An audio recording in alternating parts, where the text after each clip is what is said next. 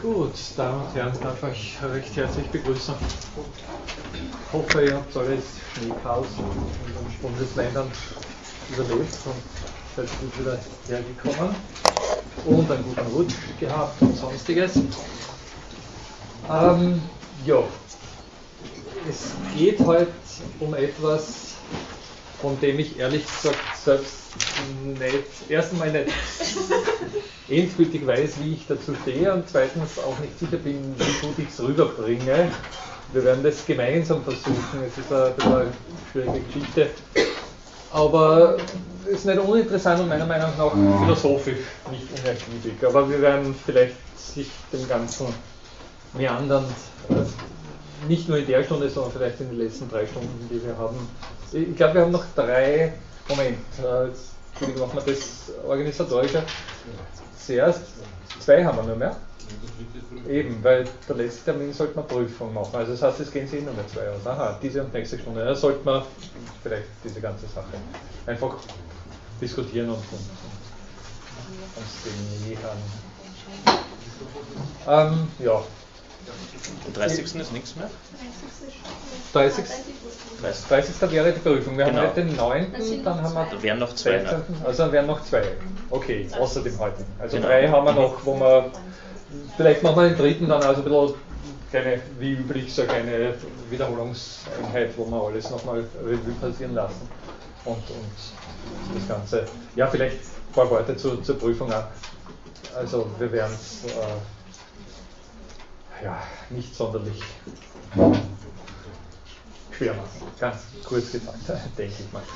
Also, äh, ich, ja, also das wisst ihr sowieso, dass ich kein großer Fan von, von diesen Prüfungsgeschichten bin und bei dem Thema ist es noch mehr so, dass das alles ein bisschen so, naja, man kann das ja vielfältig zustehen. Also ich, ich denke, das werden eher einfache Fragen sein, die jetzt nicht so, also sicher jetzt keine tiefgründigen mathematischen äh, Kenntnisse erfordern, das einmal grundsätzlich, auch wenn wir in der Lehrveranstaltung immer ein bisschen Mathematik angesprochen haben und das auch heute ein bisschen tun werden. Äh, es geht um den großen Zusammenhang. Wo ich auch gleich dazu sage, wo ich ein bisschen Probleme habe, ist natürlich jetzt immer bei diesen relativ kurzen und, und, und auch hoffentlich dann kurz zu beantwortenden Fragen äh, etwas zu treffen, was Sie sinnvollerweise beantworten, so beantworten können, dass ich sinnvollerweise dann daraus äh, sowas wie Erkenntnisstand ablesen kann. Ja, das ist immer das große Problem bei diesen Sachen. Ich meine, man kann Multiple Choice machen, aber dann hm, haben Sie vielleicht mit etwas Glück die richtige getroffen und was auch immer. Was natürlich günstiger wäre, wäre sowas wie ein kleines Essay, aber das große Problem, was ich damit äh, immer habe, ist, dass ich die Zeit nicht habe. Ganz ehrlich gesagt. Also wir sind sowieso jetzt nochmal zurückgeschraubt worden oder beziehungsweise in unserem Pensum hinaufgeschraubt worden von der Universität. Also früher hat man 30 äh, Prüfungen for free äh, kontrollieren müssen. Jetzt müssen wir 45 äh, Prüfungen pro Lehrveranstaltung for free kontrollieren, also ohne dafür extra irgendwas bezahlt zu bekommen. Und das ja, läppert sich dann bei einigen Lehrveranstaltungen schon zusammen, wenn man da also bitte ich um Nachsicht und auf der anderen Seite wird sich das dahingehend auswirken, dass ich einfach nicht sonderlich schwer prüfen werde. Zumindest das nicht vorhabe. Guter Deal. Bitte? Guter Deal. Nochmal? Guter Deal. Guter Deal. Ja, für euch wahrscheinlich ein guter Deal. Auf der anderen Seite, also ich meine, ich sage jetzt sowieso, bei dem Thema, das ist sowieso eine Sache, wo ihr entscheiden müsst, was ihr, äh, so ist, was ihr davon mit nach Hause nehmt. Ne? Und, und, wo ihr sowieso, also eine so eine kleine Lehrveranstaltung im Zuge eines Semesters kann ja wirklich nur einen kleinen Einblick bieten und, und, und was da noch alles drinnen steckt und was da für Fragen sich auftun und was da aktuell diskutiert wird und was da im Umfeld. Also ich bin selbst dauernd am, am, am, am Dazulernen bei dieser Sache. Ne? Das ist wirklich so, wenn man sich da, das, ja, sprichwörtliche Fass ohne Boden. Nicht? Und natürlich ist es eine sehr aktuelle äh, Forschungslandschaft, die auch sehr viel beständig neu produziert, also wo wöchentlich neue interessante Sachen rauskommen. Also ist bei weitem kein abgeschlossenes Thema und insofern äh, ist es sowieso sowas wie eine kleine äh, Aufforderung, oder ein, ein, Hinweis, dass es das gibt, dass es diese Diskussionen gibt, dass sie unter Umständen philosophisch ganz interessant sein könnten, reizvoll sein könnten, dass man vielleicht auch in andere Gebiete da etwas mitnehmen könnte. Und wenn da, wenn da jemand äh, intensiver sich da beschäftigen will, muss er das sowieso im Heimstudium tun. Beziehungsweise werden wir unter Umständen dann noch äh, Seminare dazu anbieten und, und, und man kann da das äh, weiter vertiefen.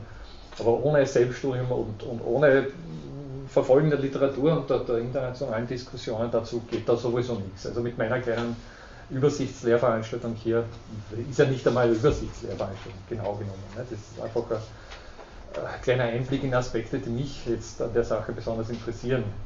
Insofern wirklich ein sehr subjektiver Ausriss aus dieser ganzen Geschichte. Also da ist da ohnehin jetzt auch nicht viel gewonnen damit. Ja. Gibt es irgendwelche Fragen zu dieser Prüfungsgeschichte? Wir werden einfach dreiviertel Stunde Zeit, ein paar Fragen, die so eher überblicksmäßig. Also ich, ich sage jetzt mal, in groben Zügen könnte ich zum Beispiel fragen, was ist eine triviale Maschine? Oder, wie und, oder was ist eine nicht triviale und wie unterscheiden sich die beiden? Aber dass Sie jetzt eine äh, formal äh, beschreiben müssen oder so, das bleibt Ihnen erspart. Es geht eher um die Zusammenhänge.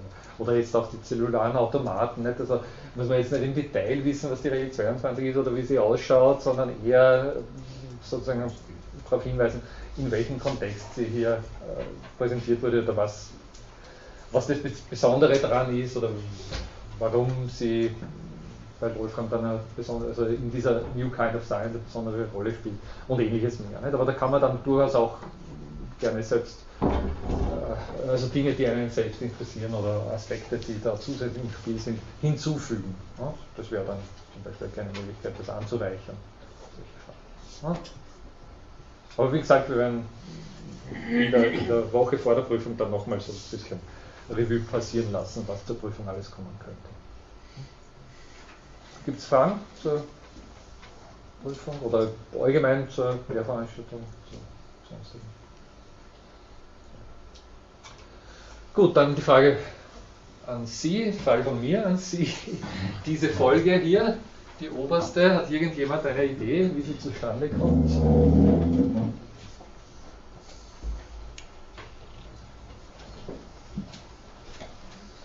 Gleich vorweg, wenn es nicht, nicht zufällig jemand kennt, tippe ich mal drauf, dass Sie nicht drauf kommen. Kennen Sie es? Es ist nicht so, dass immer ähm, im nächsten Ding das dasteht, was, was vorsteht. Also ein Eins bekannt, ist ein, ich glaube, wir haben es in der Schule gemacht. Ah, ja, okay. Also es ist eins, dann steht, heißt ja. eins ist ein Einser, dann stehen zwei Einser, ein, zwei, ein Einser. Genau. Das sagt immer das aus, was davor genau. steht. Genau. Haben Sie es hm? geschaut? Kommt dann irgendwann noch ein Vierer vor? Äh, wenn vier Zahlen hintereinander stehen würden, müsste ein Vierer vorkommen, aber es geht sich nicht aus. Also, es steht ein Einser dort und die zweite Zahl beschreibt einfach in, in Worten das, was dort steht. Ein Einser steht dort. Ein Einser, ein Einser. Und die nächste Zahl beschreibt das, was da steht. Zwei Einser. Und die nächste wieder ein Zweier und ein Einser. Und so weiter. Haben Sie es? Ja. Was tut das Ding im Prinzip? Es, also jetzt, sagen wir mal, von einem mathematischen Standpunkt her gesehen, einmal haben wir äh, sozusagen eine mathematische Zahl und das nächste Mal haben wir eine semantische Beschreibung einer mathematischen Zahl. Man könnte sagen, die Folge oszilliert zwischen mathematischer Darstellung und verbaler Darstellung. Also schlüpft mal rein in den mathematischen Rahmen und schlüpft im nächsten Schritt wieder raus, um wieder reinzuschlüpfen und wieder rauszuschlüpfen und so weiter. Seltsames Ding. Aber damit noch nicht genug, es wird noch seltsamer. Übrigens, das hat der John Conway äh, vorgeschlagen, dieses Ding. Äh, der Conway ist der, der das Game of Life auch vorgeschlagen hat. Sie haben das in der Schule, in der, in der Mittelschule? Äh, ja, im Gymnasium, glaube ich, haben wir das irgendwann mal angesprochen. In welchem Aber ich kann, mich, ich kann mich gar nicht mehr. Oh. Ich habe es irgendwie angeschaut und dann habe ich mir gedacht, wie könnte das zusammenhängen? Irgendwie ist mir bekannt vorkommen, ja. also ich kann es nicht ja. näher zuordnen, in welchem Zusammenhang es damals war.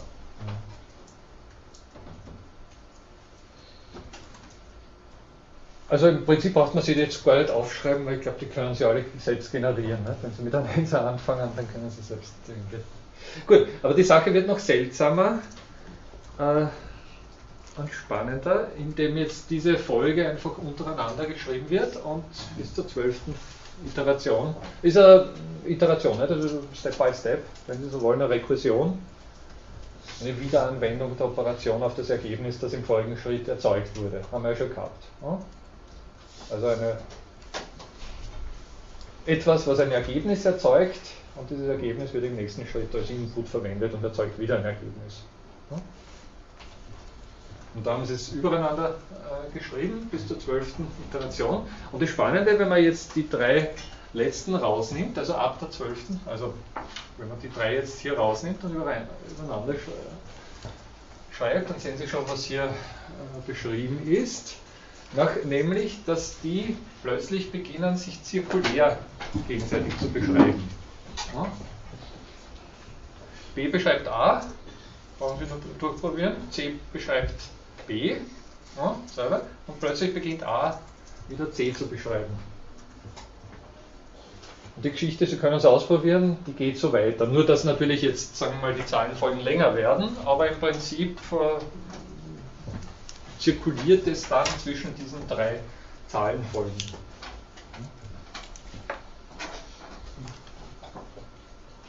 Ich weiß nicht, ja, kann man jetzt sagen, naja, gut, schön, auch nicht so aufregend aber auf der anderen Seite äh, doch einigermaßen überraschend. Würde man nicht glauben, dass eine so simple und vielleicht auch ein bisschen jetzt, wenn man sagt, naja, also eine verspielte Zahlenfolge ist irgendwie etwas, was sich, ja, irgendjemand, dem besonders fad war, kurz mal ausgedacht hat. Ne?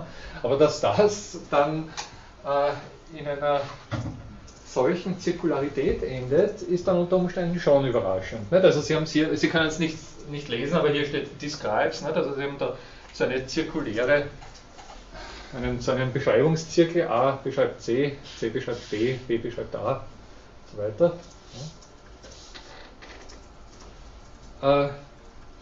Äh, etwas, das sich gewissermaßen selbst beschreibt, wenn Sie es so betrachten. Selbst an den Haaren aus dem äh, Sumpf zieht. Und das wird im amerikanischen oder im englischen Bootstrapping genannt. Bootstrapping sagen die, äh, sagen die Amerikaner oder Engländer zu dem, was der Münchhausen gemacht haben soll, sich selbst am Topf aus dem Sumpf gezogen haben soll. Ne? Bootstrapping. Also etwas, was sich selbst erzeugt. Autokatalyse sagt die Biologie zu etwas, äh, zu so etwas. Ne? Das heißt, es wird in einem Prozess etwas erzeugt, dessen Produkt dann dafür sorgt, dass dieser Prozess weiter entweder in Gang gehalten wird oder sogar beschleunigt wird. Bootstrapping, so wie die, die, die Stiefel.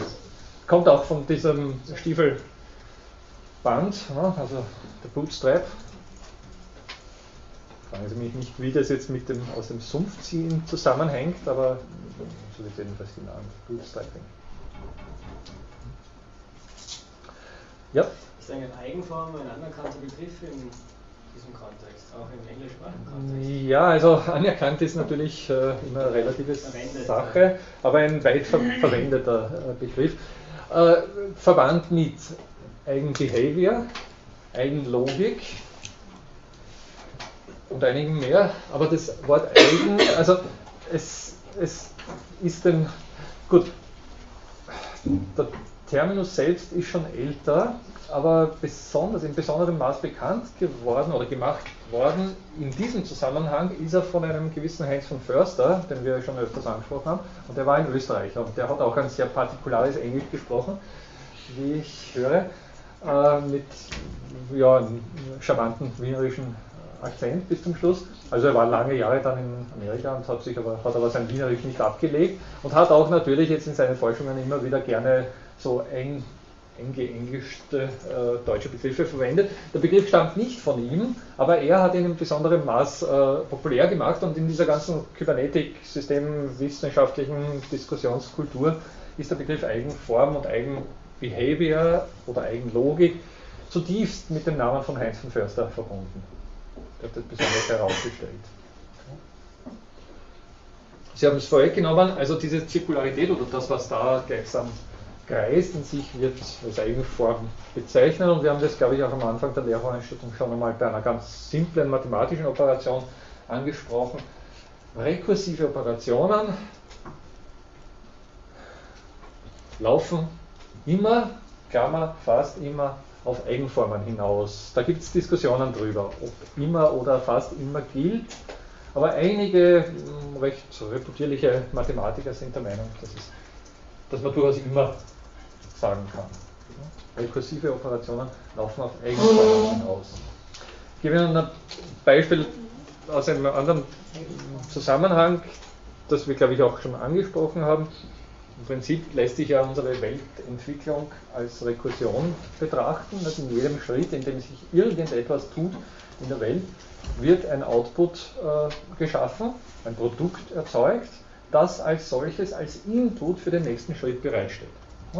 Also wenn wir hier zu irgendeiner Erkenntnis kommen, dann liegt diese Erkenntnis vor und bestimmt damit, weil sie jetzt einmal vorliegt, alles, was nachher kommt. Die ist mit im Spiel. Wir können hinter diese Erkenntnis, wir, können es natürlich vergessen oder sie kann woanders neu äh, gemacht werden. Das ist schon klar. Nicht? Aber im Grund, wenn, wenn die erinnert wird, dann ist sie im Spiel. Und dann ist alles, was wir sonst noch äh, diesbezüglich diskutieren, von diesem Ergebnis beeinflusst. Also wenn das Rad einmal erfunden ist, dann ist alles, was Sie sonst noch an nicht, Transport- oder Mobilitätsproblemen haben, davon beeinflusst, dass es ein Rad gibt. Ja, und dann können Sie im nächsten Schritt weiß nicht, an die Erzeugung eines Karren denken oder eines Autos oder eines Skateboards oder was auch immer. Ja. Das sind gleichsam Operationen, die das, was in früheren Operationen als Produkt erzeugt wurde, als Input verwenden. Ja. So gesehen könnte man natürlich mit einigem Recht sagen, dass unsere Welt rekursiv gebaut ist und im Besonderen natürlich auch jetzt unsere menschliche Arbeit rekursiv abläuft. Gottes Rat zum Beispiel ist ein Beispiel für eine, Mensch, eine menschliche Hervorbringung, für die Arbeit geleistet wurde und das Produkt steht als solches, ja, so wie es ausschaut, für alle Ewigkeit bereit, um all das, was sonst noch im Hinblick auf ja, drehbare Dinge oder bewegbare Dinge getan werden kann, zu bestimmen, zu determinieren. Interessant wird das Ganze, wenn man, sie, wenn man diese, diese Eigenform, die quasi ein Gleichgewicht darstellt, ja. Umwelteinflüssen aussetzt. Ja. Also wenn ich zum Beispiel bei, bei, bei der B-Folge nach der 10. oder 11. Stelle einfach nur zwei zusätzliche Dreier einfüge. Ja. Was dann als, als mit diesem Gleichgewicht ja, passiert, ja. ob es wieder ins Gleichgewicht zurückfindet mhm. oder ob ja. das andersartig weiterläuft. Genau, Empfind Empfindlichkeit gegenüber Perturbationen, ne? also wenn irgendwelche zufälligen Störungen auftreten, was passiert? Ne? Es wird vermutlich eine andere ABC-Folge wiederfinden, ja. aber es wird wieder ja. ins Gleichgewicht zurückfinden. Ja. Vermute ich. Wäre wär interessant, das auszuprobieren, beziehungsweise wäre interessant auszuprobieren, wie sehr man die Sache stören muss, dass sie aus dieser Eigenform ausbricht. Und mit anderen Zahlen einfach mal 6 reingeben. Ganz richtig. Irgendwo zufällig. Ganz richtig. Ne? Also kann man jetzt gut damit experimentieren, den Vierer der, oder den Sechser, nicht, was auch immer Hand liegt, äh, reinstellen. Ne? Gibt es viele Möglichkeiten da auszuprobieren. Aber ich will zurück zu den viel alltäglicheren Rekursionen, wie eben zum Beispiel die unserer Arbeit. Äh, auch die Arbeit findet Eigenformen. Ne?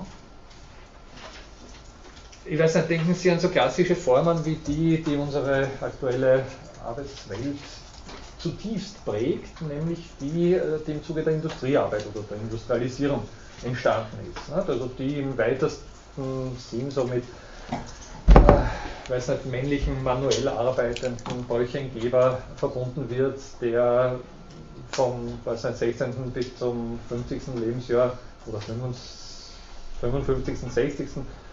Äh, sehr intensiv arbeitet und dann mehr oder weniger tot vom Stockerl kippt. Also jetzt zu Hochzeiten der Industriearbeit, nicht zur heutigen Zeit. Aber diese Form äh, ist sehr bestimmend für unsere heutige Arbeitswelt. Also da ist sozusagen auf der einen Seite mitgedacht, dass der mal ausgebildet wird und das Ausbilden findet vor der eigentlichen Arbeitstätigkeit statt, also bis zum weiß nicht, 16. Lebensjahr im Schnitt, damals 19. Jahrhundert, Industrialisierung. Da, da ist dann mitgedacht, dass irgendwelche sozialen Sicherheiten im Spiel sein äh, müssen, damit diese Arbeit regelmäßig gewährleistet werden kann. Und da ist auch mit dem Spiel, dass nach dieser Arbeitszeit normalerweise nicht mehr viel Zeit bleibt, um den äh, erhalten zu müssen. Also der ist dann wirklich verbraucht als Arbeitskraft und stirbt früh. Und wenn Sie das jetzt mit den heutigen Situationen oder den heutigen äh, Arbeitsbedingungen vergleichen, dann dürfte klar sein, dass da sehr vieles nicht mehr zu dem passt, was da an Eigenform, sowas wie ein Eigenleben gefunden hat. Wenn Sie, wenn Sie mal äh, sich vor Augen halten, wie, was da alles im Spiel ist, um diese Eigenformen als solche äh, zu, zu, zu, stabilisieren. Also da gibt es jetzt sozusagen im 19. Jahrhundert großen Bedarf für so einen, für so eine, einen Idealtypus eines Industriearbeiters. Der wird äh, gesetzlich in diese Form gepresst, der wird von der Nachfrage auf den Seiten der Industrie selbst in diese Form gepresst, der wird dann von allen möglichen staatlichen Maßnahmen, Sozialpolitik, also Infrastruktur, die vorhanden ist, in diese Form gepreist. Er wird auch natürlich von seiner Familiensituation in gewisser Hinsicht in diese Form gepreist, weil auch, weil nicht, äh, die Kinder auf neue Industriearbeit hin erzogen werden und weil auch die, äh, weiß nicht, die Frau mehr oder weniger eine Reihe von Tätigkeiten übernimmt, die diese Art von Arbeit überhaupt, diese, diese Art von Industriearbeit überhaupt erst ermöglicht, die aber dann natürlich sozialpolitisch nicht mitbedacht wird und vieles mehr. Also da ist sozusagen ein ganzer äh, ein, ein, ein Riesenschema vorhanden, das dafür sorgt, dass diese Form relativ stabil ist und auch zu so etwas wie Vorbildwir eine, eine, Vorbildwirkung für weitere äh, Aktivitäten im Rahmen dieser Form findet. Aber die Form selbst verändert sich natürlich auch, oder das, was da an Arbeit stattfindet, verändert sich. Da haben wir diese Störungen, diese Perturbationen. Das ist natürlich jetzt ein ungleich komplexeres System als diese kleine mathematische Spielerei hier. Aus sich heraus, weiß nicht, wird die Frage der Bildung zum Beispiel prekär. Ist es genug, dass man vor dem Arbeitsleben, weiß nicht, 15 Jahre lang eine Ausbildung absolviert? Oder ist vielmehr mittlerweile lebenslanges Lernen angesagt? Ist es wirklich so, dass die Leute nach 40 äh, Arbeitsjahren vom Stock kippen?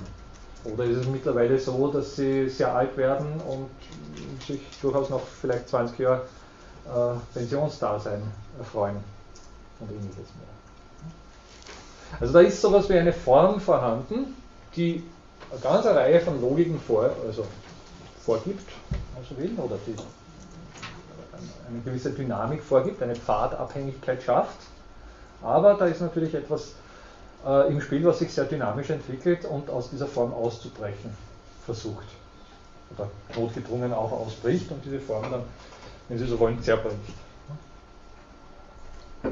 Also auf der einen Seite, und das ist sozusagen das Interessante bei komplexen Systemen, nicht bei so einfachen Systemen wie diesem hier, auf der einen Seite laufen sie, weil sie rekursiv ablaufen, auf eine Eigenform hinaus, bilden eine Eigenform aus und auf der anderen Seite unterminieren sie diese Eigenform auch aus sich selbst heraus. Beständig im Fortlauf. Äh, andere Eigenformen, aber das ist etwas, was ich, was ich ein bisschen auch zur Diskussion stellen will. Nicht? Das ist jetzt etwas, was euch natürlich im Blick auf das Bildungssystem und ähnliches mehr auch betrifft. Nicht? Aber das ist so ein bisschen auch der Hinweis auf diese Trägheit, die zum Beispiel bei Normalbeschäftigungsformen im Spiel ist. Ja, aber natürlich auch im Bildungssystem im Spiel ist. Nach wie vor ist ein großer Teil unserer Bildung äh, darauf ausgelegt, so etwas wie eine Berufsausbildung darzustellen. Also Berufsausbildung, die dann, wenn Sie mit dieser Art der Bildung fertig sind, unter Umständen ein Leben lang genützt werden kann, um seine Brötchen zu verdienen. Aber auch das Wissenschaftssystem zum Beispiel als solches hat seine Eigenform. Ja. Habe ich ja schon oft, oft genug auch betont, dass in den Wissenschaften gewisse, eine gewisse Art von Diskurs, eine gewisse Art von Argumenten, eine gewisse Art der Herangehensweise, der Formalismen und vieles mehr durchaus logisch sind und Sinn haben, während sie außerhalb dieser Wissenschaftsform keinen Sinn haben oder wenig Sinn haben. Beziehungsweise überhaupt nicht gebraucht werden können. Und auf der anderen Seite ist es natürlich auch intern so, dass diese Form ständig revidiert wird und ständig in Frage gestellt wird, ständig hinterfragt werden muss, weil nicht alles so bleibt, wie es ist. Und weil die Dinge sich nicht so entwickeln wie hier. Also wenn diese These haltbar ist, dass äh, unsere Welt rekursiv äh, abläuft, dann haben wir es in dieser Welt mit einer ganzen Reihe von Eigenformbildungen zu tun, die als solche gewisse Stabilität zeigen, sich gegenseitig damit auch äh, in die Quere kommen. Ja, also die Stabilität im Wissenschaftssystem kann, weiß nicht, der Stabilität im was auch immer einem anderen System, Bildungssystem, durchaus äh, in die Quere kommen.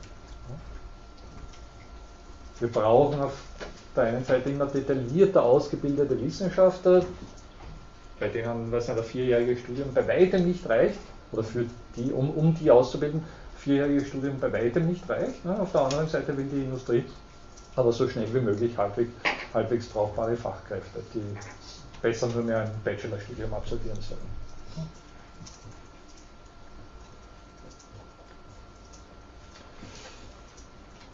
Gut. Keine Diskussionswünsche diesbezüglich oder, oder Einwände oder Anmerkungen. Gut, was haben wir als nächstes? Die Laws of Form, die haben wir ja schon angesprochen. Das ist ein bisschen, also das war jetzt, das vorige Beispiel war so ein bisschen die Einleitung für diese Sache. Das sind jetzt diese haarigen Geschichten, von denen ich selbst nicht sicher bin, wie gut ich es rüberbringe. Äh, auch weil ich zugegeben selbst nach wie vor da meine Verständnisschwierigkeiten habe, die aber äh, jetzt systemisch da angelegt sind.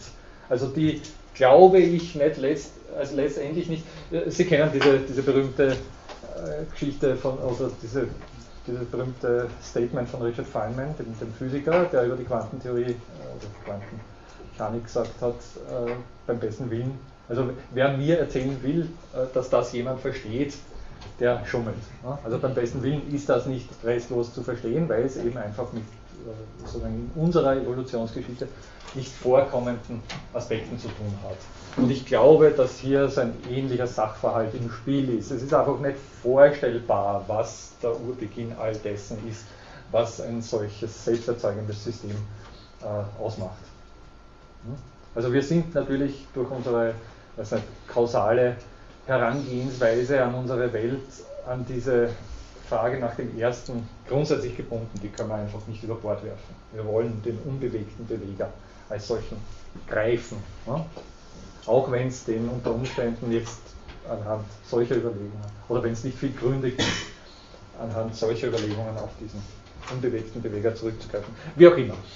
Ähm, The Laws of Form ist ein Buch von einem gewissen George Spencer Brown, ich habe es auch schon angesprochen, der in den 60er, 70er Jahren, ich glaube 1969 ist das als erster rausgekommen, diesen Kalkül, dieser rein mathematischer Kalkül vorgelegt hat, vorgeschlagen hat und damit, damit recht viel Furore gemacht hat. Furore insofern, als er tatsächlich polarisiert hat. Also da gibt es äh, die Absolute Supporters also diejenigen, die das für das größte Werk des Jahrhunderts halten und gleichsam alles hineininterpretieren, was nur hineininterpretierbar ist. Und es gibt die genaue Gegenpartei, die der Meinung ist, dass das der größte Schwachsinn ist. Äh, der erstens mal ohnehin von George Boole, also dem, der die binäre Algebra vorgeschlagen hat, ohnehin schon äh, mehr oder weniger in den Grundzügen angedacht äh, war und äh, die darüber hinaus nicht glauben, dass da irgendwas Besonderes damit äh, geschaffen wurde mit, dieser, mit diesem mathematischen äh, Kalkül, den der Spencer Brown Laws of Form, Gesetze der Form genannt hat. Das ist sowas wie ein Eröffnungsstatement. We take as given the idea of a distinction the idea of an indication, and that it is not possible to make an indication without drawing a distinction. We take therefore the form of distinction for the form. das ist sowas wie ein Eröffnungsstatement. Uh, und es gibt zwei grundlegende Gesetze, das Law of Calling und das Law of Crossing. Ich werde jetzt versuchen, Ihnen, es gibt da unterschiedlichste, ähm, sagen wir mal, Erklärungsversuche oder Veranschaulichungsversuche zu dieser, zu dieser Geschichte, zu diesen zwei zentralen Gesetzen. Ich werde versuchen, Ihnen eine äh, darzustellen, die mir noch am zugänglichsten erscheint, also mir als Nicht-Mathematiker, wobei ich allerdings zugegebenermaßen weil ich auch, auch meine Probleme damit habe, aber wie auch immer.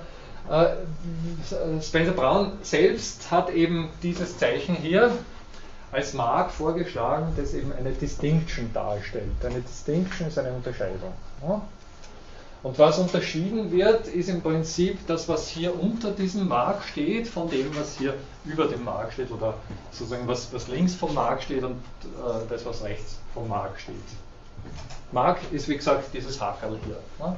Das ist ein Zeichen für eine grundsätzliche Unterscheidung. Wir haben schon gesagt, unterschieden wird im Prinzip, also in unseren menschlichen Zusammenhängen, auf Schritt und Tritt. Und jedes Wort, das ich äußere, jedes einzelne Wort und jede, jede Silbe in diesem Wort ist nichts anderes als wie eine Distinction and Indication at the same time, indem ich, so, wenn ich jetzt ich sage, ich gesagt habe und nicht alles andere, was ich sonst noch sagen hätte können. Also Sie können sich vorstellen, dass mein Sprachschatz doch einigermaßen groß ist und ich sehr viele Laute produzieren kann. Oder Sie können sich vielleicht gar nicht alle, alle Laute vorstellen, die ich produzieren kann. Aber unter anderem kann ich ich äh, sagen. Und in dem Moment, wo ich ich gesagt habe, habe ich dieses ich von allem anderen, was ich sonst noch sagen könnte, unterschieden. Das war eine Distinction. Und zugleich habe ich es, indem ich es gesagt habe, auch indicated, also sozusagen markiert als das, was ich eben äh, hier getan habe. Ist ein bisschen abstrakt, aber ich, ich habe das letzte Mal, glaube ich, das Beispiel mit, mit Haarfarben zum Beispiel nicht. Hier im Hörsaal könnte man sagen, unterschiedliche Haarfarben. Äh, und, und, und wenn ich sage, die dunkel oder die mit dunkleren Haaren, dann habe ich äh, gleichsam eine Unterscheidung getroffen, nämlich die Leute mit dunkleren Haaren von denen mit helleren Haaren unterschieden und habe zugleich diese eine Seite der Unterscheidung bezeichnet indicated. Und es gibt eben schon eine Interpretation dieses Kalküls, die der Spencer Brown selbst nahegelegt hat, äh, die davon ausgeht, dass das auch eine Beobachtung ist. Also indem ich etwas unterscheide und bezeichne, beobachte ich das, was ich da bezeichnet habe. Unterschieden und bezeichnet habe. Ist das halbwegs nachvollziehbar?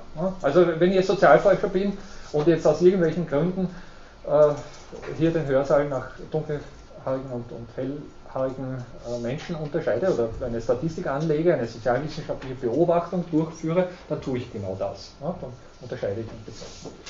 Im Prinzip, mit was immer Sie, Sie äh, als Aktion setzen, äh, wird so etwas wie eine Distinction Indication, das wird auch zusammen genannt, also ein Dual von Unterscheidung und Bezeichnung vorgenommen. Ja? Eine Distinction Indication, eine Observation, wenn Sie so wollen. Dazu dient dieses Marker, das ist sozusagen die Grundterminologie. Und äh, es wird natürlich jetzt gerne. Ah. Das Mark, und das legt sich ja natürlich jetzt auch von der Form her nahe, wird natürlich gerne einfach äh, als halbes Quadrat bezeichnet, also diese obere Hälfte ist übrig geblieben. Ja. Gibt die mehr, dass das Bender Braun selbst einfach aus, aus Sparsam, äh, Sparsamkeitsgründen dann irgendwann mal von hier zur Hälfte gewechselt ist. Ne? Deswegen in seinen eigenen Aufzeichnungen hat er immer quasi zuerst einmal solche Quadrateln gezeichnet und dann ist er irgendwann mal dazu übergegangen, nur, nur, mehr die rechte obere Seite äh, zu zeichnen. Okay, und äh, das ist jetzt vielleicht auch so ein bisschen der Ausgangspunkt für diese eine mögliche Erklärung dieser ganzen Geschichte. Stellen Sie sich einen, einen ununterschiedenen Raum vor. Ich weiß, das lässt sich nicht vorstellen. Ne? Das ist das, sozusagen das Um und Auf dieser ganzen Geschichte. Aber nichtsdestotrotz, also wir stellen uns jetzt eine leere Tafel vor. Ne? Auf dieser Tafel ist gleichsam ein Raum vorhanden, auf dem nichts einen Unterschied macht. Ja? Da ist nur grüne Fläche vorhanden und äh, sonst weist, weist nichts auf irgendeine Struktur hin. Ja? Und in dem Moment, wo ich hier so ein Quadratl hermache, dann habe ich eine Struktur äh, auf diese Tafel gemalt und habe damit sowas wie einen Unterschied gemacht. Das ist jetzt ein relativ komplexer Unterschied, weil das Ding aus vier Seiten besteht und Kreide äh, benutzt und aus einer Vielzahl von Partikeln besteht. Aber Sie können sich unter Umständen vorstellen, dass diese Ränder, die Sie hier weiß sehen, einfach äh, idealtypisch nur markiert sind und in Wirklichkeit keine äh, Kreidepartikel vorhanden sind, also dass, das, dass diese Seiten hier unendlich äh, ja, klein oder was auch immer sind, ne? also nur mathematisch als idealtypische Punkte oder Linien äh, gezeichnet sind. Ne? Und dann haben Sie sowas wie eine Innenseite und eine Außenseite dieser Geschichte. Ähm, und diese beiden Gesetze, die da hier angezeichnet sind, werden jetzt gern äh, mitunter so interpretiert, dass man sich vorstellt, man wandert auf einer, weiß nicht, irgendwo in der Wüste, wo der Schneesturm jetzt aktuell vielleicht irgendwo im weißen Nichts, äh, irgendwo am Arlberg oder sonst wo, äh, herum. Und es gibt keine, übrigens, äh, so Schneeblindheit und so Zeugs, äh, das, das sind wirklich äh, jetzt auch Zustände, wo, ja, das ist jetzt ein Extempore, aber sozusagen mangelnde Unterscheidungsfähigkeit ist für unsere Augen und für die Nerven, also und natürlich dann für den neuronalen äh, Apparat, der da dran hängt, äh, etwas extrem Irritierendes. Ne? Und Schneeblindheit ist ein, ein Ergebnis dieser Irritation. Floating. Ja, ja, genau. Ne? Orientierungslosigkeit, all das was. Ich meine, wenn Sie nicht mal, mir ist das mal passiert beim, beim äh, Schneeschuhwandern, so wirklich äh, so ein ein Schneetreiben und ein Nebel und alles weiß und wirklich keine Chance mehr oben und unten und hinten vorne, also wo, wo gleichsam nichts vorhanden ist. Ne? Es hat zum Glück nur ein paar hundert Meter gedauert, aber also das ist ja, erlebnis. Also, also, sozusagen das sensorische Deprivation wird auch als Folter zum Beispiel Richtig, richtig ganz, ganz richtig. Also das sind diese psychologischen Zustände, die da äh, damit verbunden sind. Unterscheidungslosigkeit oder Unmöglichkeit zu unterscheiden und damit eine ganze Reihe von, von, von Problem. Aber gut, wir stellen uns das jetzt mal, ohne es wirklich vor Augen zu haben, wir stellen uns das mal vor.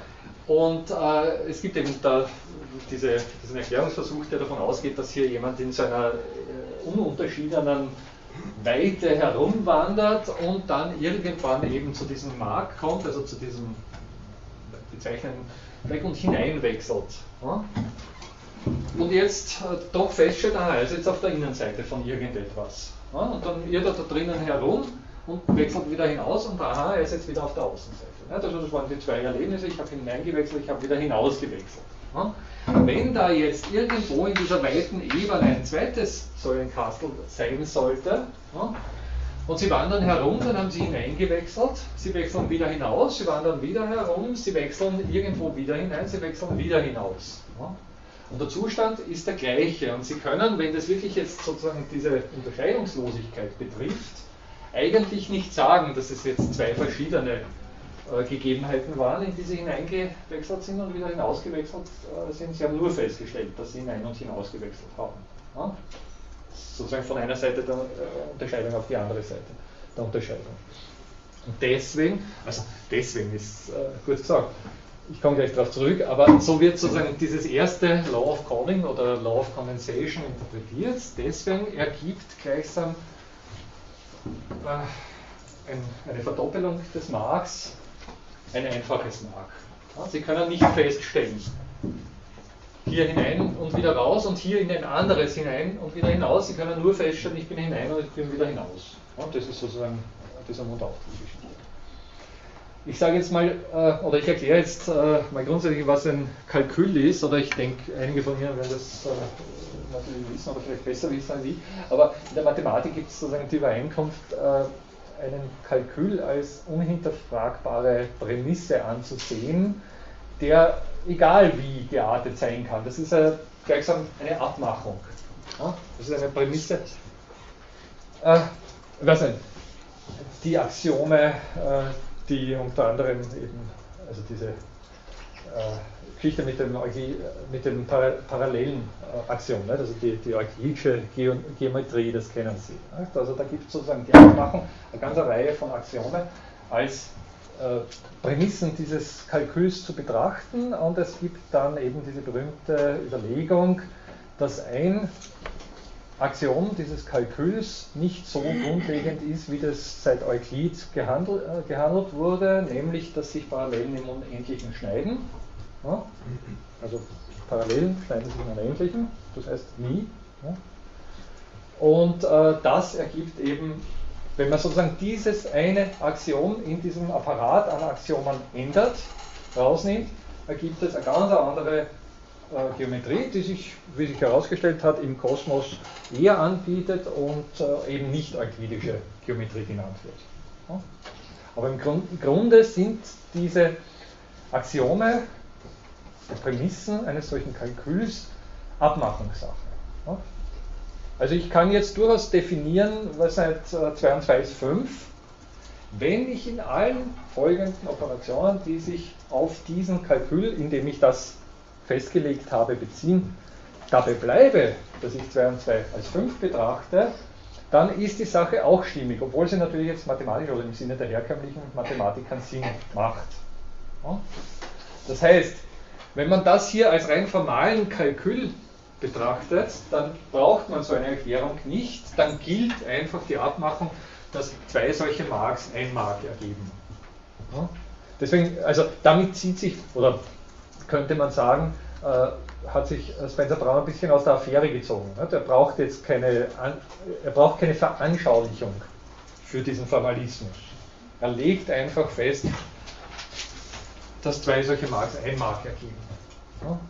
Das hier, was ich Ihnen gerade über diese unendliche Ebene erzählt habe, ist eine nachträgliche Interpretation, die auch nicht von ihm selbst stammt.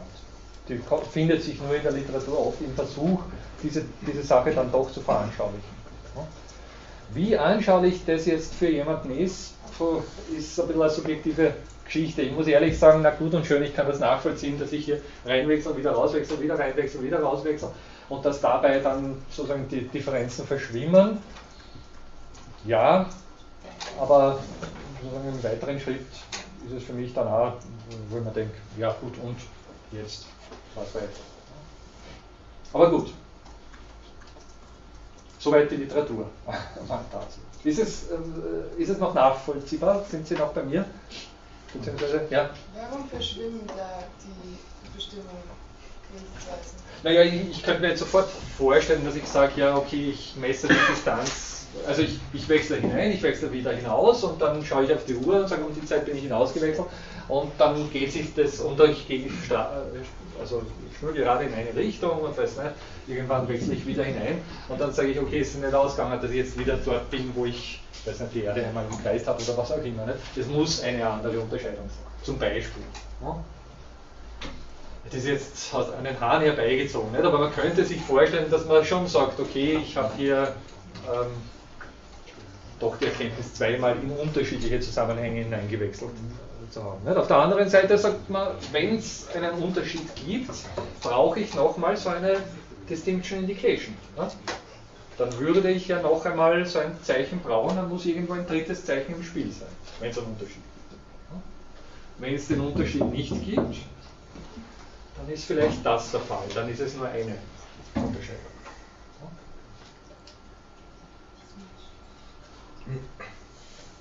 Ja. Also, ich sage gleich dazu, wir bewegen uns in dem Rahmen der Philosophie, wo man mit gutem Recht sofort fragen könnte, zu was brauche ich das? Aber äh, es hat trotzdem irgendwie, wir werden ja noch sehen, also es hat irgendwie doch auch, ähm, sagen wir mal, gedankenanregende Implikationen meiner Meinung nach. Und das zweite, also die, dieses Law of Crossing, äh, Sie können sich schon vorstellen, wo jetzt beide hin Also, ich wechsle wo hinein, bin wo drinnen wechsle wieder hinein und bin gleichsam wieder draußen. Also ich habe jetzt zweimal eine Grenze überzogen. Wenn ich, wenn ich hier hineinwechsle, bin ich drinnen. Wenn ich das zweite Mal eine Grenze überschreite, bin ich wieder draußen. Wenn ich das gleiche hier mache, ich wechsle hinein, ich wechsle wieder über eine Grenze, ergo bin ich wieder draußen. Also wenn ich gleichsam die Erfahrung von hier, hierher appliziere, bin ich wieder draußen, es ist nichts geschehen. Und deswegen ist diese Geschichte hier einfach gar nichts. Also zwei ineinander geschachtelte Unterscheidungsbezeichnungen sind keine Unterscheidungsbezeichnungen.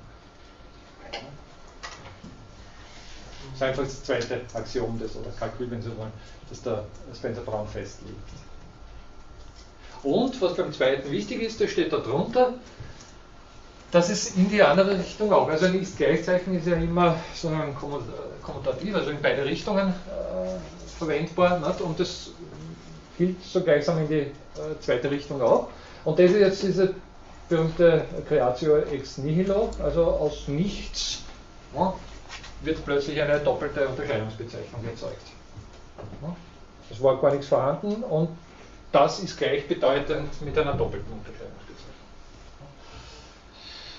Ja. Ich weiß, nicht, aber es ist sozusagen das Bootstrapping damit angedacht. Warum Bootstrapping? Das haben wir ja schon gesagt. Nicht? Ein Beobachter beobachtet irgendwas. Ein Beobachter nimmt eine Unterscheidungsbezeichnung vor. Gut und schön. Ich weiß nicht, wenn Sie jetzt an kosmologische Zusammenhänge, Urknall oder was auch immer denken, oder weiß nicht, an, an, an die ersten kleinen im 100.000. Nachkommabereich vorhandenen Unterschiede, die es irgendwo gegeben haben mag im Universum. Dann haben Sie einen Unterschied wahrgenommen, einen Unterschied, a difference that makes a difference, wie der gute Gregory Bateson äh, gesagt hat. Das ist ein Unterschied, der tatsächlich einen Unterschied ausmacht. Okay, aber um das wahrzunehmen, ist was notwendig? Ein Beobachter. Und der Beobachter ist seinerseits etwas, was unterschieden ist von dem, was da beobachtet wird.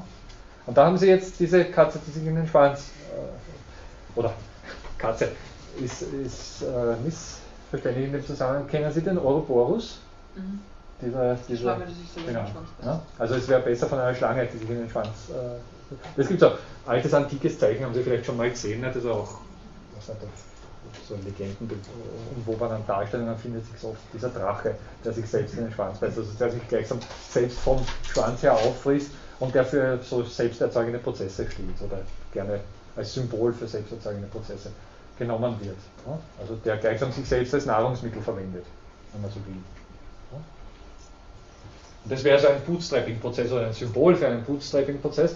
Und das ist eben auch sozusagen der, der Aspekt, den diese Beobachterabhängigkeit des Beobachters in den Raum stellt.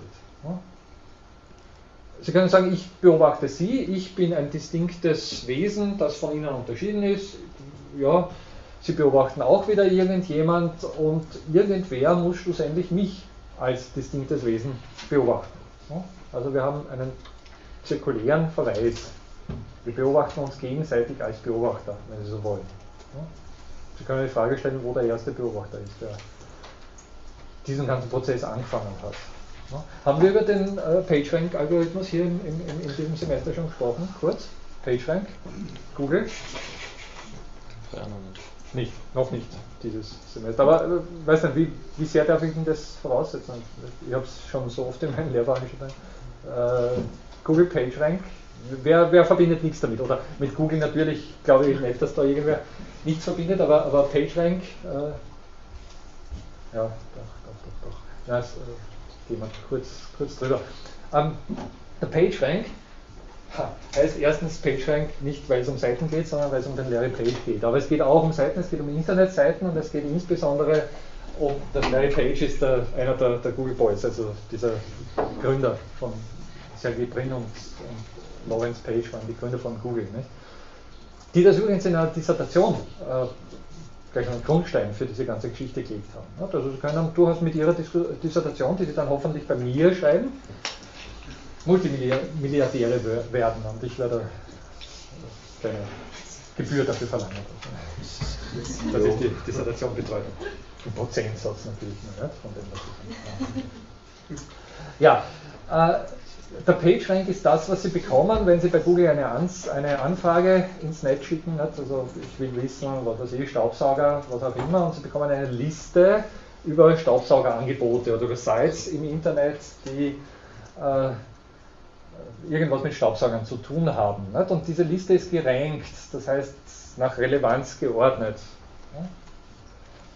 Und die einfache Geschichte ist die, dass in früheren Zeiten, also in Vor-Google-Zeiten, und ich kann mich noch erinnern, also wir haben das selbst so gehandhabt, diese PageRanks damit äh, eingefahren werden. Es gab auch damals schon Suchmaschinen und auch die haben natürlich jetzt versucht, die Seiten, die sie finden, nach Relevanz zu ordnen. Und äh, die haben ganz einfach auf der Seite, auf einer Internetseite, also jede Internetseite, die vorhanden ist, durchforstet und haben geschaut, wie oft auf dieser Seite ein bestimmter Begriff vorkommt. Wenn Sie nach Staubsaugern gesucht haben, dann ist die Seite hochgeordnet worden, also hochgerankt worden, die halt, was weiß ich, 100 Mal das Wort Staubsauger aufweist. Und dann sind natürlich findige Leute, so wie ich damals auch, auf die Idee gekommen, einfach mit weißer Schrift auf weißem Hintergrund irgendwelche Worte sehr, sehr oft aufzutragen, ne? ohne dass der User das gesehen hat. Und dann war klar, dass die Seite hochgerankt wurde. Ne? Wenn man wollte, dass man gefunden wird oder dass seine Seite gefunden wird, hat man diesen simplen Trick angewandt. Ne? Also wirklich primitivst nicht? und natürlich sofort durchschaubar und sagt nichts über die tatsächliche Relevanz dieser Seite aus. Nicht? Also dürfte klar sein, dass man dann nach Möglichkeiten gesucht hat, das ein bisschen anders zu handhaben. Und das war eben diese große Erkundung der, der, oder diese große Entdeckung der Google Boys. Eine Seite ist dann relevant und, und, wird deswegen in den Suchanfragen hoch hinaufgelistet, wenn sie von vielen anderen Seiten relevant gefunden wird oder für relevant gehalten wird. Und wann wird eine Seite für relevant gehalten? Wenn sie viele Links wenn es viele Links gibt, die auf diese Seite verweisen. Das heißt, wenn ich eine Staubsaugerseite habe und äh, hoch gerankt werden will, dann muss ich darauf schauen, dass viele andere Seiten im Internet meine Seite für wichtig halten und auf ihren Seiten Links setzen, die auf meine Seite verweisen. Hm? Ist verständlich. Genauso funktioniert es. Im Prinzip wird das Netz, also jetzt sehr simpel gesagt, wird das Netz dahingehend durchforstet, wer auf wen verweist und daraus eine Rangordnung an Relevanzen gezogen. Also wenn es um Staubsauger geht, dann wird die Seite am höchsten geordnet, die von möglichst vielen anderen Seiten als relevant bezeichnet wird. Und jetzt haben Sie sofort diesen Bootstrap im Spiel, wenn Sie sich das mal durch überlegen irgendwo muss diese Verweiskette, oder würde man sich sozusagen aus traditionell philosophischer Sicht, die jetzt den unbewegten Beweger vor Augen hat, sofort fragen, irgendwo muss diese Verweiskette ja beginnen. Also es muss so etwas wie eine erste Seite geben, die auf irgendeine andere Seite verweist und diese Seite dann damit ein bisschen relevanter macht, die ihrerseits dann wieder eine andere Seite äh, indiziert und diese relevanter macht, bis hin zu der Seite, die dann die eigentliche hochgerenkte Seite ist. Ja? Und so ist es eben nicht. Es gibt keine Anfangsrelevanzen im Internet, sondern es gibt Zufallskonstellationen, die rekursiv miteinander in Beziehung gesetzt werden und dabei gleich und dabei eine Eigenform bilden. Und diese Eigenform ist nichts anderes als die Relevanz die die Seite dann hat. Das heißt, der Google-Algorithmus tut, zumindest in seinen Anfängern 1998, als er publiziert wurde, heute ist das vielfach überarbeitet und, und äh, eine ganze Reihe von zusätzlichen Aspekten in Betracht gezogen äh, worden. Ne? Aber im Prinzip tut äh, dieser PageRank-Algorithmus nichts anderes, als das Internet iterativ miteinander in Beziehung zu setzen, und zwar im Hinblick auf die Hyperlinks die sich im Internet finden. Ja? Und diese, Beziehungs-, diese Bezugnahme wird rekursiv immer wieder, immer wieder, immer wieder durchgeführt, so lange, bis sich daraus sowas wie eine Eigenform, wie Sie vorher gesehen haben, bildet. Das heißt, eine Ordnung, in der eben bestimmte Relevanzen gelistet sind.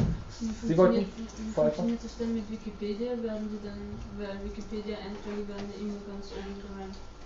Ja, Wikipedia ist in sehr vieler Hinsicht sehr, sehr relevant.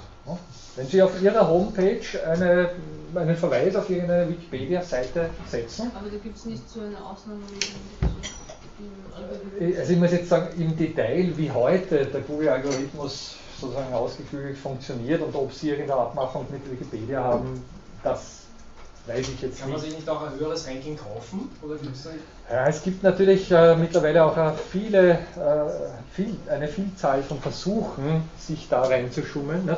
Es gibt diese äh, berühmten äh, Versuche zum Beispiel, also angeblich, ohne jetzt da äh, Brand-Bashing zu betreiben oder, oder ähnliches, angeblich hätte BMW einmal den Versuch gestartet, unzählige Internetseiten äh, ins Netz zu setzen, auf unzähligen Surfern über die, äh, über die ganze Welt verbreitet, wo nichts anderes äh, war als ein Link drauf, der eben auf die BMW-Seite verwies.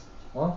Also da haben Sie dann eine riesige Anzahl von Seiten, die auf eine bestimmte Seite verweisen und diese dann entsprechend in die Höhe pushen, im Rank, in die Höhe pushen. Ja?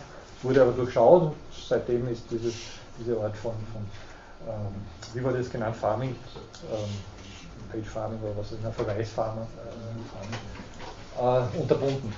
Sie wollten auch was sagen? Ja? Äh, ja, es braucht trotz allem, um diesen Algorithmus zum Funktionieren zu bringen, einen strukturellen Überbau. Und das ist in dem Sinn äh, äh das ganze Domain-Name-System mit den Top-Level-Domains.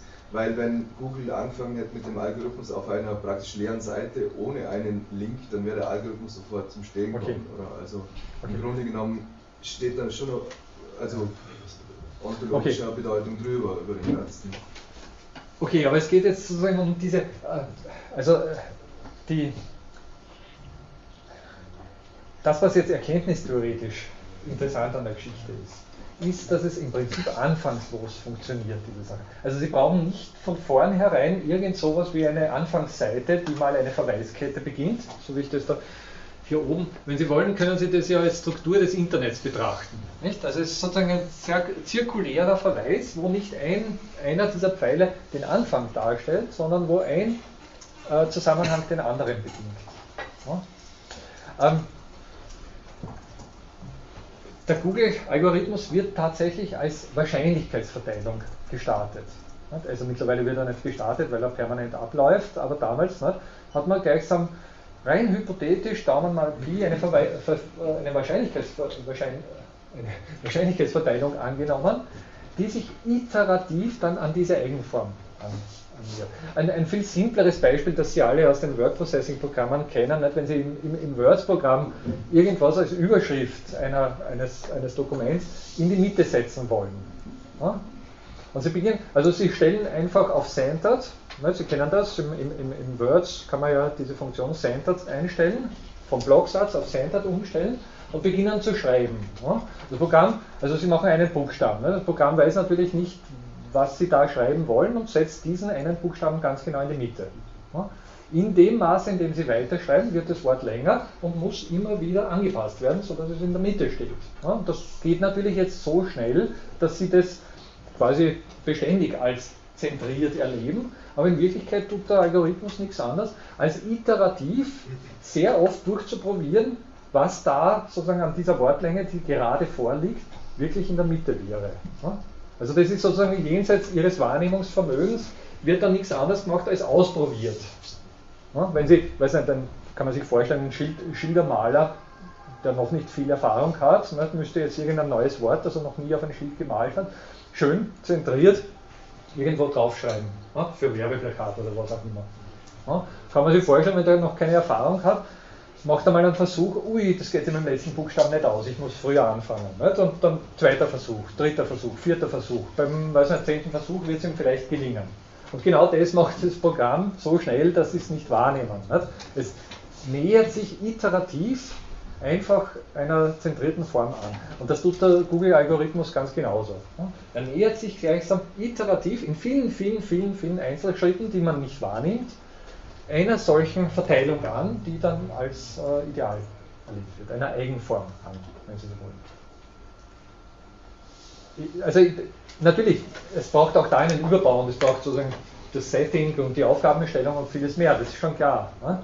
Aber in dem Zusammenhang ist wichtig, dass es keine, äh, gleichsam, es, es braucht keine Anfangsrelevanzen in dem Sinn. Es braucht keine Anfangsgegebenheiten. Man nimmt zum Beispiel an, also Neurophysiologie, also Gehirnforschung nimmt zum Beispiel an, dass wir zu einem sehr großen Teil mit einem zufallsverknoteten neuronalen Netzwerk auf die Welt kommen. Nicht in jeder Hinsicht, natürlich ist phylogenetisch einiges vorgegeben, also das heißt, wir bekommen eine ganze Reihe von Strukturen aus unserer Evolutionsgeschichte mit, also jetzt so der grundsätzliche Aufbau des Gehirns und natürlich auch jetzt die Möglichkeit, sowas wie weiß nicht, Sprachfähigkeit auszubilden und die Möglichkeit, sowas wie Sehfähigkeit auszubilden und Hörfähigkeit auszubilden und vieles mehr. Aber ganz eine Reihe von Detailstrukturen werden zunächst einmal zufällig verknotet, also die einzelnen Neuronen zufällig verknotet und erst im Zuge des Heranwachsens, erst zum, zum großen Teil erst in den ersten Lebensmonaten, werden eine ganze Reihe von diesen äh, Verknüpfungen verworfen, weil sie sich als nicht brauchbar erwiesen, und andere Verknüpfungen genau in dem Sinne iterativ hinzugefügt. Ja? Und das ist im Prinzip so auch der Grund, warum oftmals in den frühen äh, Lebensmonaten, Lebensjahren sehr viel äh, an Ausgangsmaterial oder Ausgangslage geschaffen wird, wenn da irgendwas schief geht bei dieser iterativen Annäherung an eine gewisse Verknüpfungsstruktur, ne, dann ist unter Umständen im weiteren Leben nicht mehr viel zu holen. Sie kennen diese berühmten, sehr ähm, ja, unmenschlichen, untierischen Versuche mit, ich weiß nicht, Katzen, die man in längs gestreiften Gehegen äh, auf, aufwachsen ließ, ohne sie jemals mit quergestreiften Kontexten in Beziehung zu äh, setzen. Die konnten dann, wenn's, wenn's, also sie konnten gleichsam wenn es darum ging, irgendwo hinzuspringen, wo längs gestreift oder horizontal oder, oder vertikal gestreifte äh, Zusammenhänge vorhanden waren, die konnten sie genau springen, aber wenn irgendwo dann horizontal gestreifte Gegebenheiten vorhanden waren, sind sie daneben gesprungen. Ne? Und das ist das ganze weitere Leben, also es war nicht mehr wiederherzustellen, diese, diese Fähigkeit. Das war einfach eine, eine fehlende Anfangsverknüpfung, die da äh, nicht gegeben war. Und das ist das Um und Auf der Eigenform. Und diese Eigenform hat philosophisch eine, eine, große Relevanz. Ich weiß, ich bin jetzt da vom, vom, vom äh, Spender-Brown-Kalkül ein bisschen wegkommen, aber ich möchte es jetzt nur äh, ein bisschen verdeutlichen, um, um, was es da geht. Wie gesagt, wir werden auch die nächste Stunde dann noch ausführlicher über diese Sache sprechen. Ähm, der gute Heinz von Förster, der eben diesen Begriff auch sehr populär gemacht hat, schließt im Prinzip bei seinen Überlegungen an Piaget, an den, den Entwicklungspsychologen Jean Piaget an, der auch schon äh, diesbezügliche Überlegungen, nur natürlich jetzt nicht kybernetisch oder, oder mathematisch äh, motiviert, angestellt hat und davon ausgegangen ist, dass äh, eine ganze Reihe von für die Ich-Entwicklung relevanten Bezügen, Bezügen eigentlich iterativ im Zuge des Heranwachsens äh, stabilisiert werden. Also Identitätsbildung zum Beispiel. Nicht? Also diese Auseinander Auseinandersetzung von Objektumwelt und sozialer Umwelt mit dem, was da als Ich wahrgenommen wird. Das erst gleichsam nach und nach sich bildet. Und eben dann sowas wie eine Eigenform, nämlich ein stabiles Ich schafft. Wir wissen aus der, äh, aus der entsprechenden, von, von entsprechenden pathologischen Fällen, äh, dass auch das schief gehen kann. Ja? Das manche Leute dann mit der Identität Probleme haben. Beziehungsweise keine festgefügte, gleichbleibende Identität haben. Ist ja interessant, nicht? Wir, wir, wissen alle, wie sehr wir uns im Zuge unseres Daseins verändern. Also, wenn Sie mich vor Leuten in, in, Ihrem Alter erlebt hätten, das halten Sie nicht für möglich Äh, trotzdem bin ich da, also von der Identität her würde man dann doch auch sagen, ja, das ist dasselbe. Ne? Und das geht jedem so. Auf der einen Seite enorme Veränderung, enorme Flexibilität, auf der anderen Seite doch sowas wie ein Wirken einer Eigenform. Ja? Eine Eigenform, die sich unter Umständen, so wie vorhin beim Beispiel der Arbeit, auch selbst zu unterminieren in der Lage ist, auch selbst zu hinterfragen in der Lage ist. Ja? Also psychische Störungen, dann, dann im Weiteren zu äh, Persönlichkeitsspaltungen und viel mehr äh, führen können. Da ist im Prinzip diese Eigenform im Spiel oder dieses Ausbilden von Eigenformen, die iterativ gebildet werden. Durch eine Vielzahl kleiner, für sich als solche auch nicht beobachtbaren Einzelschritten.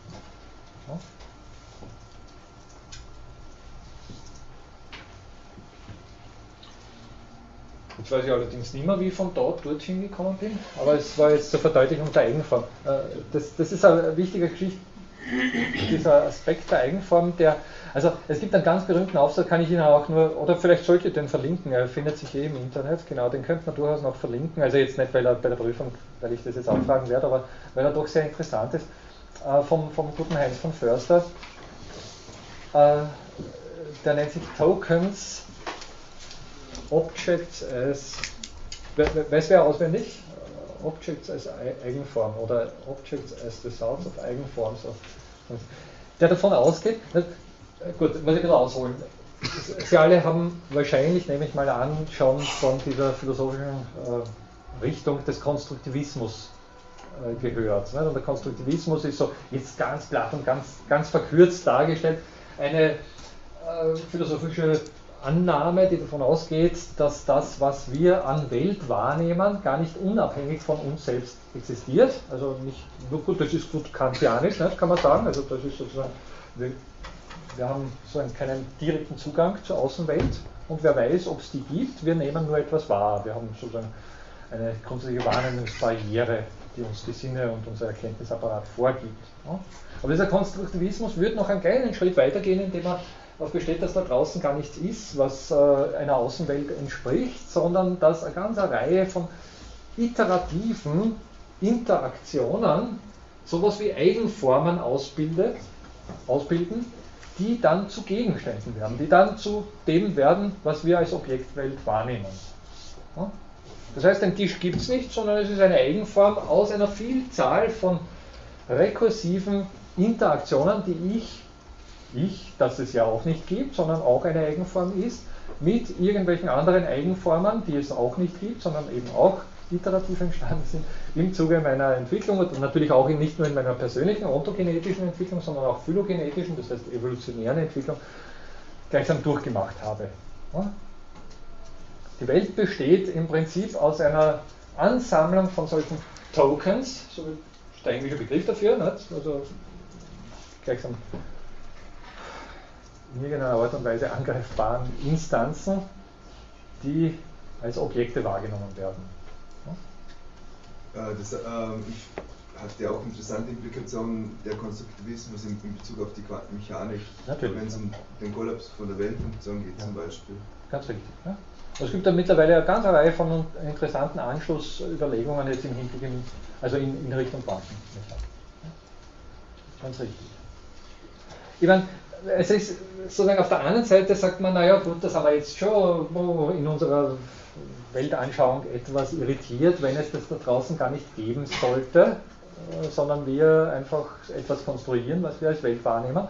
Auf der anderen Seite sage ich dann, bitte, das ist wissenschaftlich, also was ich auch immer wieder betone, ist wissenschaftlich vielleicht nicht uninteressant, diese Überlegung, spielt aber im Alltag überhaupt keine Rolle. Nicht? Weil die Welt, ja, ich meine, mir doch egal, ob ich das jetzt als äh, Token bezeichne oder als angreifbaren Tisch, den ich tagtäglich verwende.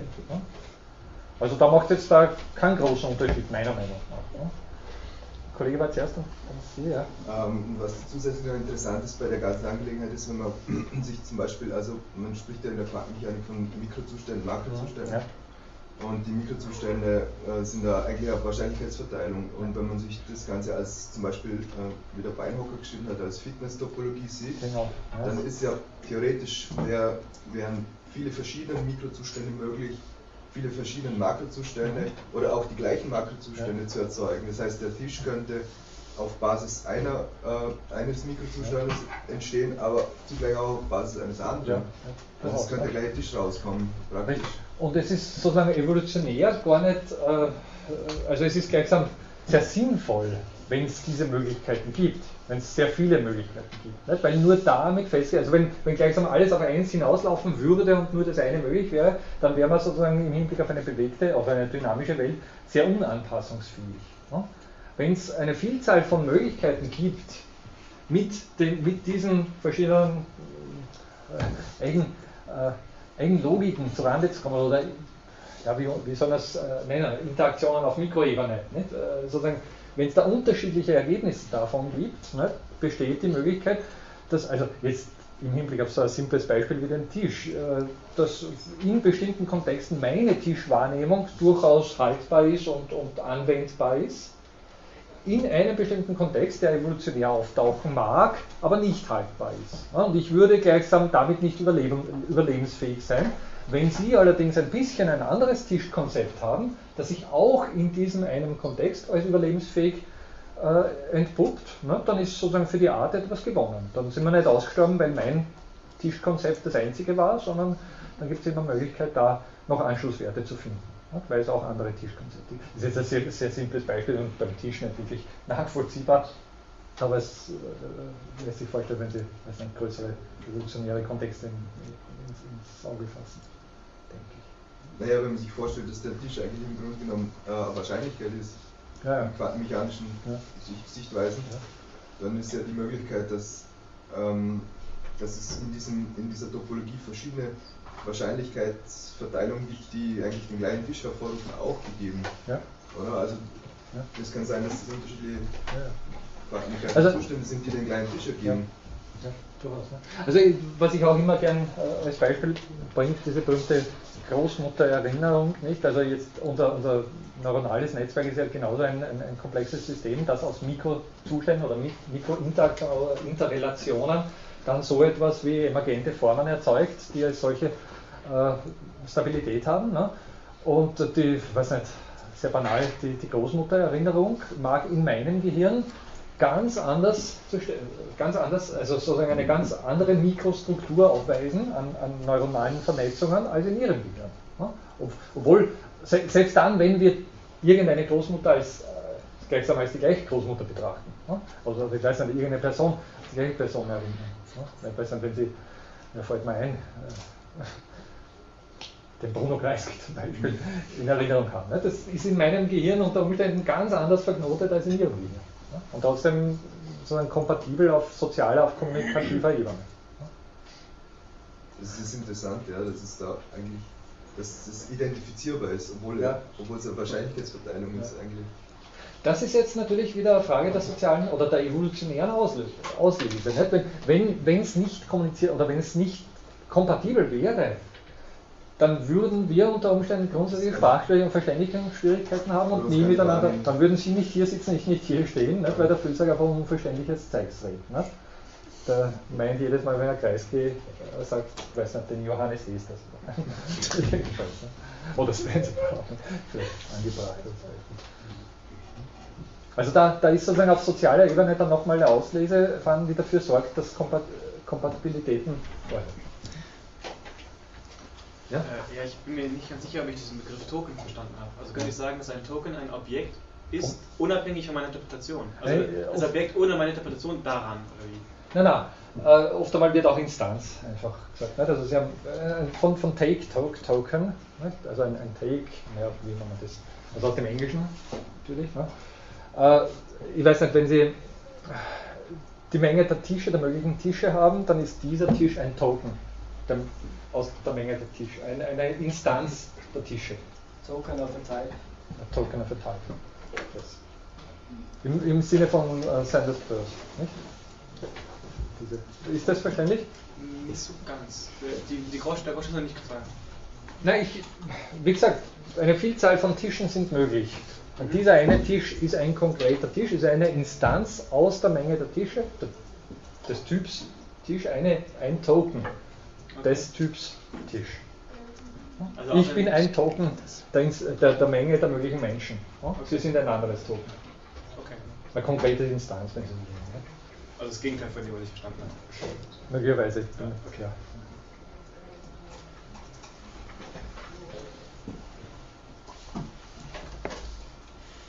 Ja. Gut, schauen wir ein Stück weiter. Was haben wir da noch?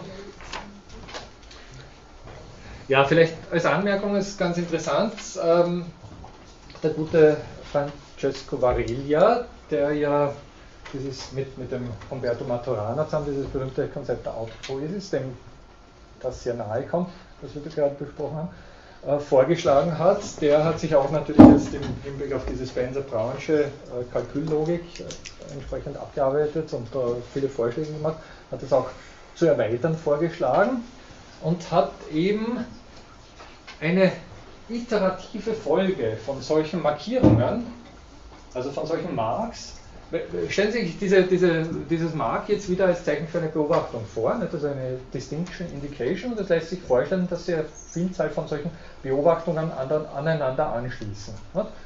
Ich beobachte äh, weiß nicht, die dunkelhaarigen Menschen in diesem Hörsaal und unter den dunkelhaarigen beobachte ich dann ganz besonders, weiß nicht, die Männer zum Beispiel und unter den Männern beobachte ich ganz besonders die, die sich für Konstruktivismus besonders zu interessieren scheinen und unter denen, was auch immer man sich da vorstellen kann. Also eine, sozusagen eine Kette von verschiedenen Distinction Indications, die hintereinander gereiht werden oder aneinander gereiht werden und die damit sowas, sowas wie eine rekursive Kette darstellen. Auch hier wird jeweils ein Ergebnis erzeugt mit einer Beobachtung, das als Input für die jeweils nächste Beobachtung verwendet wird. Also es ist irgendwie, glaube ich, recht leicht vorstellbar. Und äh, der Clou bei der Sache ist, dass wenn solche rekursiven Iterationen Eigenformen erzeugen, dann erzeugt auch diese, äh, diese Geschichte der, der, der, iterativen Beobachtungsrekursion sowas wie eine Eigenform und das nennt der äh, Varelia jetzt durchaus vergleichbar mit dem Begriff Eigenform, das ist eine andere Terminologie, äh, autonomer State, also einen autonomen Zustand, der dafür sorgt, Sie haben es hier unten, Extended Calculus also ein Extended Calculus of Indication, das ist also ein erweiterter Kalkulus, Spencer-Brownscher Kalkulus, would not change its value when processed uh, by the form. Ja? Also der stabil bleibt als solcher. Da haben Sie wieder diese Eigenform, das Token angesprochen. Ja? Und diese Geschichte wird jetzt weiter äh, veranschaulicht. Ja, da sind wir jetzt wieder. Ich zeige Ihnen vorher diese Geschichte, die der Luke Kaufmann, ein Mathematiker, äh, vorschlägt. Also jetzt sehr simpel zunächst einmal, indem er wieder auf diese Quadrateln hier rekurriert. Also Sie haben hier so eine Folge von aneinander anschließenden Distinction Indications, wenn Sie so wollen, äh, die ineinander verschachtelt sind. Und die Geschichte ist die, wenn Sie das im Prinzip unendlich oft äh, rekursiv wiederholen, dann wird es, und das zeigt sich jetzt vielleicht zunächst an dem mathematischen Beispiel, das er vorher bringt, äh, besser, ich komme gleich darauf zurück, aber ich möchte es nur jetzt einmal gezeigt haben, ne? dann wird irgendwie vorstellbar, also bei, einer, bei einem infiniten Prozess, das ist sozusagen der, der Terminus infinit oder unendlich, äh, impliziert ja, dass eine weitere Hinzufügung dieses Prozesses oder eine weitere Durchführung dieser Operation nichts Wesentliches mehr hinzufügt, weil das Ding ja schon unendlich ist. Also das hat der Begriff Unendlichkeit äh, an sich. Wenn etwas unendlich, also unendlich plus 1 ist noch immer unendlich und nichts anderes. Jetzt ganz simpel gesagt. Hm? Äh, sozusagen die, die auf Dauer gestellte Distinction Indication in dieser Form würde nichts anderes als eben eine Eigenform äh, erzeugen, wie der Varelier das gesagt hat, die der, die der äh, Kaufmann in dieser Art und Weise vorstellt, also in, in, einer, in Form so eines Selbstbezuges. Der wird in dieser Terminologie als, als, als Re-Entry bezeichnet. Haben Sie vielleicht auch schon mal gehört, beziehungsweise haben wir auch schon äh, des Öfteren besprochen. Das ist nichts anderes als eine Wiedereinführung der Form in die Form. Der Beobachter wird selbst zum Beobachteten. Der Beobachter wendet sich auf sich selbst zurück. Da sind wir jetzt bei diesen selbstreflexiven, selbstreferenziellen Prozessen. Die einfach in dieser Art und Weise durch eine iterative Aneinanderreihung von Rekursionen zustande kommen. Ich zeige Ihnen das Ganze jetzt in diesem mathematischen Beispiel, da wird es ein bisschen äh, verständlicher oder hoffentlich ein bisschen verständlicher. Ähm, Sie haben hier diese simple mathematische Operation ne? und Sie sehen gleich, also man kann, die, man kann sich eine Lösung so vorstellen, dass man hier für dieses x einfach diese Formel wieder einsetzt. Das haben Sie hier dann gegeben. Ne? Also immer dort, wo x stünde, wird gleichsam diese Formel wieder eingesetzt. Und in dieser Formel steht ja wieder x, dann wird wieder diese Formel eingesetzt, wird wieder diese Formel eingesetzt, also gleichsam ein, wenn Sie so wollen, eine äh, potenziell unendliche Selbstverschachtelung. Ja? die diese Funktion f, wird sie hier genannt, einfach auf sich selbst bezieht. Und Sie können jetzt natürlich diese unendliche Verschachtelung einfach je nennen, einfach abkürzen und je j dazu sagen. Und Sie sehen hier, dass f von j nichts anderes ist als unendlich plus 1. Also sozusagen eine nochmal in die Unendlichkeit hinaus durchgeführte Operation oder hinzugefügte Operation verändert jetzt nichts mehr an dieser ganzen Geschichte. Und das deutet natürlich auch auf diese, auf diese Eigenform hin. Die Eigenform finden Sie hier mathematisch ausgerechnet. Sie lautet in dem Fall äh, zweimal, zweimal 1 plus die, die Wurzel aus 2, ist es das überhaupt? Ja, stimmt schon. Hier habe ich es äh, hier habe ich es dann dargestellt. Ne? Also das, die rote Linie ist eben die, der Grenzwert, auf den diese Funktion hinausläuft. Und hier haben Sie eine, eine der möglichen Annäherungen von 0,3 aus gestartet. Also x 0,3 ausgestattet, also 1 durch äh, ein Drittel. Ne?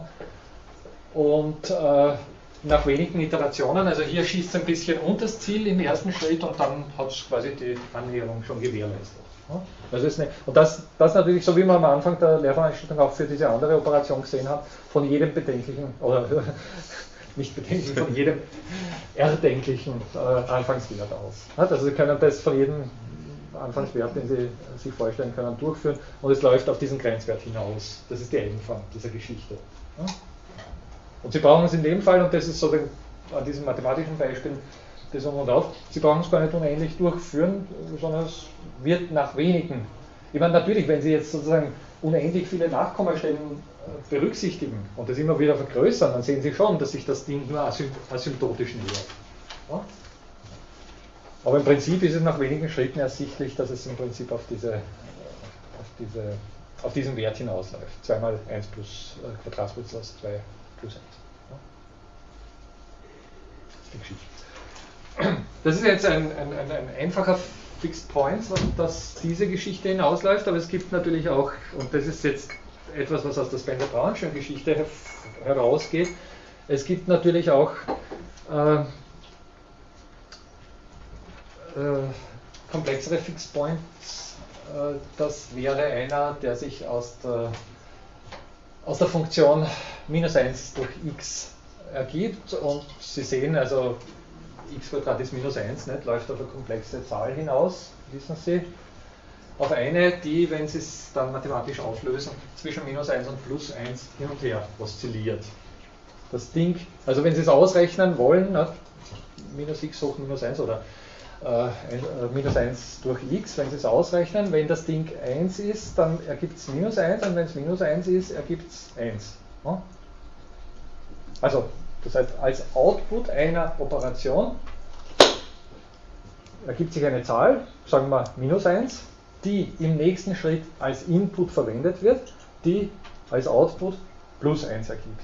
Das wird wieder im nächsten Schritt als Input verwendet, ergibt als Output minus 1. Und wieder im nächsten Schritt verwendet, ergibt als Output plus 1. Oszilliert zwischen minus 1 und plus 1 hin und her. Und das Interessante, ohne das jetzt äh, vorzeigen zu können, ist die Geschichte, dass der gute Spencer Braun mit seinem Kalkül ähnliche Oszillationen erzeugt hat. Ich komme, das wird wahrscheinlich diese Stunde nicht mehr ausgehen, aber wir kommen nächste Stunde dann, beziehungsweise wir haben ja auch diese, diese zum Beispiel den Epimenides, nicht, die, die, die Lügner-Paradoxie schon durchgesprochen, werden noch diese, das Russell-Paradox durchsprechen, beziehungsweise das gebe ich Ihnen heute noch als für den Heimweg mit, aber es ist eh bekannt, also es vertraut sein. Ähm, ja? Ich würde nur sagen, ich, Gründer, ich, der Kerngedanke ist, das läuft alles auf eine Binärcode-Logik hinaus. Ich glaube, der Witz Das ist kein Binärcode, also nein, minus 1 plus 1. Josh Spencer Braun in dieser primären Unterscheidung. Wenn der Beobachter erst einmal Unterscheidung getroffen hat, jenseits der Grenze oder diesseits der Grenze, das, das, kann man auch mit äh, 0 und 1 sehen. Wenn ich mhm. diese Ausgangslage einmal konstruiert habe, dann folgt daraus der ganze Rest. Da kann man dann alles Null machen. Da kann man sämtliche Zahlen äh, konstruieren aus dieser ursprünglichen äh, Unterscheidung. Also vielleicht ist das das Interessante, dass, das, dass, dass der Rest dann eine, binäre äh, ist und, und, da kann man dann viel damit machen. Da kann man alle natürlichen Zahlen produzieren oder, oder was auch immer. also erstens mal gibt es ähm, eine ganze Reihe von Leuten, die der Meinung sind, dass das Spencer-Brownsche Kalkül und der Boolsche, also die, die binäre Algebra von Boole, nicht eins zu eins deckungsgleich sind. Also da, da gibt es einen großen Unterschied. Es gab eine, eine sehr, bei in den 70er Jahren, glaube ich, eine sehr angeregte Diskussion, findet sie übrigens recht gut dokumentiert im Internet. Also das, das ist halt der Vorteil dieser, Vorteil oder Nachteil, wie auch immer, ne? also dieser, dieser ganzen Debatte, die seit, die im weitesten Sinn jetzt Computation betrifft, dass sie eben online sehr, sehr gut dokumentiert ist. Also Sie finden es als nicht in Bibliotheken, die, die entsprechenden Schriften nicht so sehr in Bibliotheken. Ich wüsste eigentlich überhaupt kein aktuelleres Buch, das sich jetzt detailliert mit dieser, äh, mit dieser Sache äh, auseinandersetzt. Ich finde es alles online. Also relativ leicht zugänglich und es gibt eben auch diese Debatte recht gut dokumentiert, in der zwei, zwei Forscher, eben ist der Name jetzt entfallen, äh, in den 70er Jahren eben darauf hingewiesen haben, hallo, das ist ja nichts anderes als die gute Bullsche Algebra, äh, da, da, ist ja überhaupt nichts Leichtes zu holen. Und dann gibt es eben sozusagen eine Unzahl von Reaktionen darauf, die darauf hinweisen, hallo, hier gibt es sehr gravierende Unterschiede. Nicht? Und wir haben ja auch jetzt im Hinblick auf diese Anfangsentscheidung sehr deutlich gesehen. Nicht? Also das würden Sie ja nicht in irgendeiner Art und Weise in die Bullsche Algebra hinein interpretieren können. Oder also diese beiden Laws of, of uh, Causing and Laws of Cancellation. Also da gibt es ja doch sozusagen vom Ansatz her grundsätzliche Unterschiede. Äh, was ich interessant finde bei der Sache ist diese Spencer-Brownsche Aussage, die sich auch in seinem Buch Laws of Form findet. Space is what would be if there would be a distinction. Das scheint zunächst einmal im Hinblick auf diesen Veranschaulich Veranschaulichungsvorschlag klar.